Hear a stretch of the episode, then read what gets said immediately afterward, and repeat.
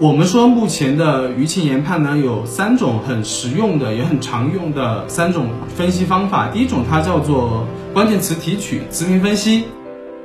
然后第二种是说语义网络分析，然后第三种是情感分析。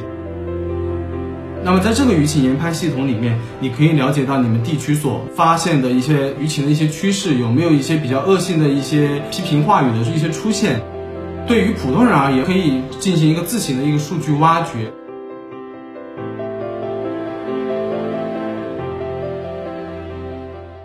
好，一刻 Talks 的朋友们，大家好，欢迎来到今天的公益直播的活动，我是赵路明。然后今天我们今天讨论的一个话题叫做如何用数据思维做好政务新媒体。所以这个话题顾名思义，它肯定会有两个关键词，一个是说数据，然后第二个是说政务新媒体。呃，政务新媒体它通常是说，呃，我们在呃政务机构，它在微博、微信，或者说呃在抖音，或者在在其他社交媒体上开通的账号，比如说我们经常会比较熟悉的上海发布，呃，还有大家很很喜欢在微博上去 follow 的呃江宁婆婆，其实它其实他们都是在背后是有一个政务机构在做运营，所以我们说这种是。作为一个政务的官方在社交媒体上的一个存在而进行的一个呃一个运营活动，所以我们称之为它叫政务新媒体。那么我们希望去聊的一个话题在于，无论是关于政务新媒体，还是说整个的呃新媒体运营者，可能有些朋友他是来听这场讲座，他是说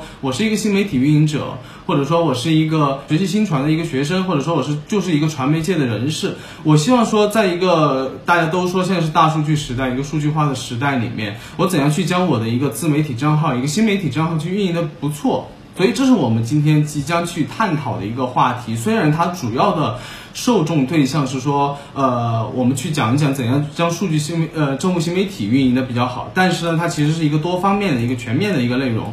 呃，第一步叫用数据说话，然后呃，我们先聊一聊怎样去研判舆情，或者说怎样去进行一个。呃，一个谣言的一个遏制，因为其实作为一个政务机构而言，我们哪怕去做，不是我不是政务机构的运营者，我是一个普通人，我是一个普通的网友，但是呢，很多时候我会看见一些。呃，舆情活动，尤其是最近的一些特殊时期的时候，可能会有一些舆情活动正在蔓延。然后你想知道的是，其中有可能会有很多的是真消息，有些是假消息。那么这些谣言当中的一些活动情况，我可能需要去了解。好，然后我们将开始我们的第一部分的关于用数据说话去研判舆情、遏制谣言。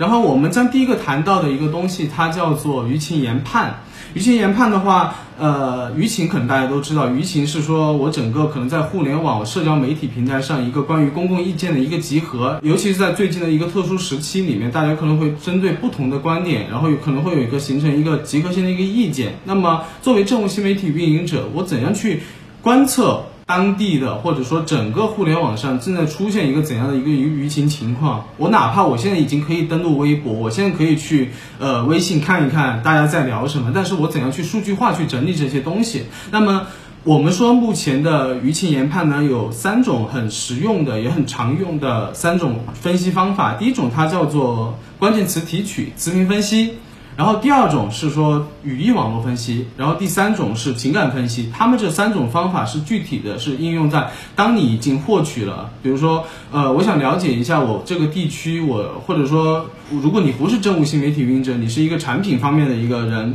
你想获取的是关于受众对于你这个最新的一个产品一个事件的一个态度的时候，你获取一段评微博评论，一段一个微博话题的语料，那么你想分析它，第一种方法就是词频分析。词频分析的意思就是说，我运用呃分词技术的方法，然后我将这段话里面当中提及频率频次比较高的关键词提取出来。我可以看到，目前而言，公众到底在针对这件事情，他在关注什么。所以这种东西，如果你不是这方面运营者，其实你也会在一些很多的呃一些呃媒体报道当中出现。比如说，他可能会标题取为“大家在关注什么呀”，他可能会给你列出一个词云图。然后这个词音图它其实就是词频分析的一个展现，所以因为它是进行一个关键词的一个提取，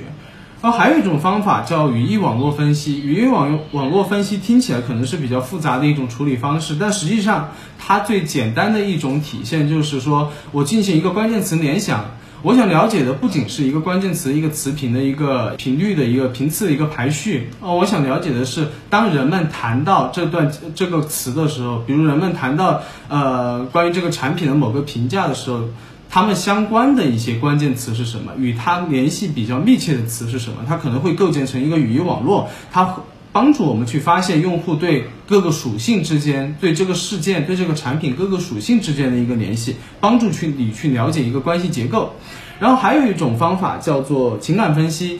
情感分析是说，当我呃我不限于我去对一个关键词进行一个评析，对一个关键词的一个语义网络进行评析，但我想了解到受众当聊到这个事件的时候。他的所处的一种情感是什么？大家也许已经看过这方面的一些应用，因为也会有一些媒体报道，他会这样尝试，他会告诉你，在这段评论里面，这条微博底下，的用户的情绪到底是怎样一个怎样的一个分布情况？它是正面的居多，还是说，其实这条评论大家持有的基本是一个负面的一个态度？同时，针对这起事件，大家的一个舆情的分布到底是愤怒，还是说？呃，有点呃恐惧，还是说有一点，还是说它是正面居多，可能是有点兴奋，或者说它其实相对来说要平比较平静一点，这是一个用户的一个情感的分类，就是目前的舆情研判当中会做到的一种技术。那么呃，我们了解这三种技术之后，其实我们想知道的是它的一些实现基础是什么，如何去呃呈现它，或者说如何去实现这些我想要的这些技术方法。前面有两种路径。第一种路径是说，针对政务新媒体而言的，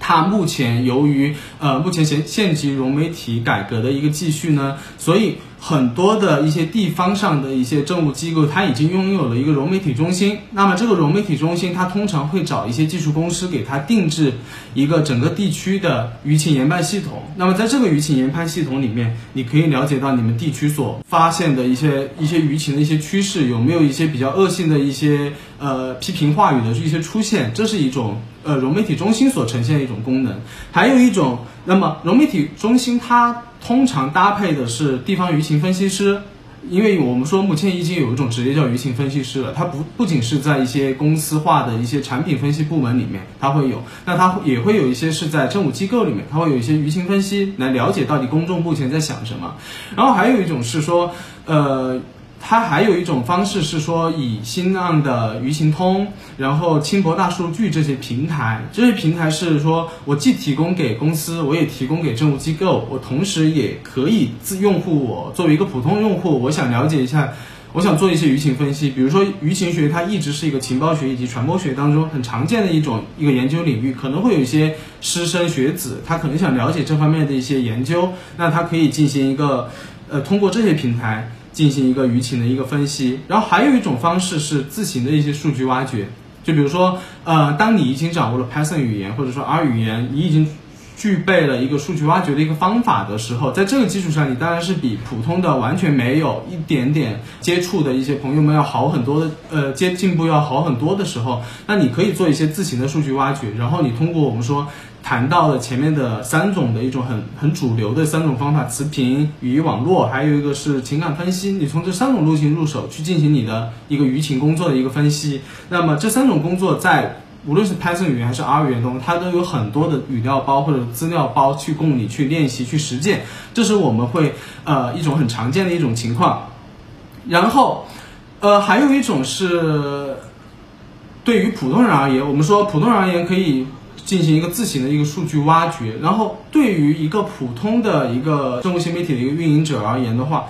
呃，我比如说我是某某市某某县的，然后我们这个县的一个，我是这个县的一个政务新媒体运营者，我想去做的一个舆情分析，我有没有什么需要去做的一些实现的去原则？其实很重要的一个原则就是本地化。就是说，呃，从本地化这个词，你可以将自己设想为一个普通民众，或者说我就是一个政务的一个管理者、一个运营者而言。本地化的意思是说，你当然作为一个本地方运营者，你希望去了解的肯定是你这个地区。比如说我身处成都市，那我希望去了解的是整个成都市有没有什么舆情分布，有没有什么谣言谣言在滋生，有没有什么民众的恐慌情绪在蔓延。那这种情况下，我肯定。是优先关注我本地的一个舆情态势，而不是说我提前我就去把全国的舆情趋势跑一遍。其实那大家会说。不用你去，不用去你去了解，你在微博热搜榜上，你一样可以看到很多很多的热门话题在分布。所以，一个本地化的一个工作是必须要做到的。然后，同时，如果说你是一个普通人的话，那么你当然就可以说填到我们刚刚说的新浪舆情通，然后轻博大数据这些已经很成熟的平台，你可以一些比较低的成本，然后你去获取一些舆情数据，进行一些挖掘，进行一些练习。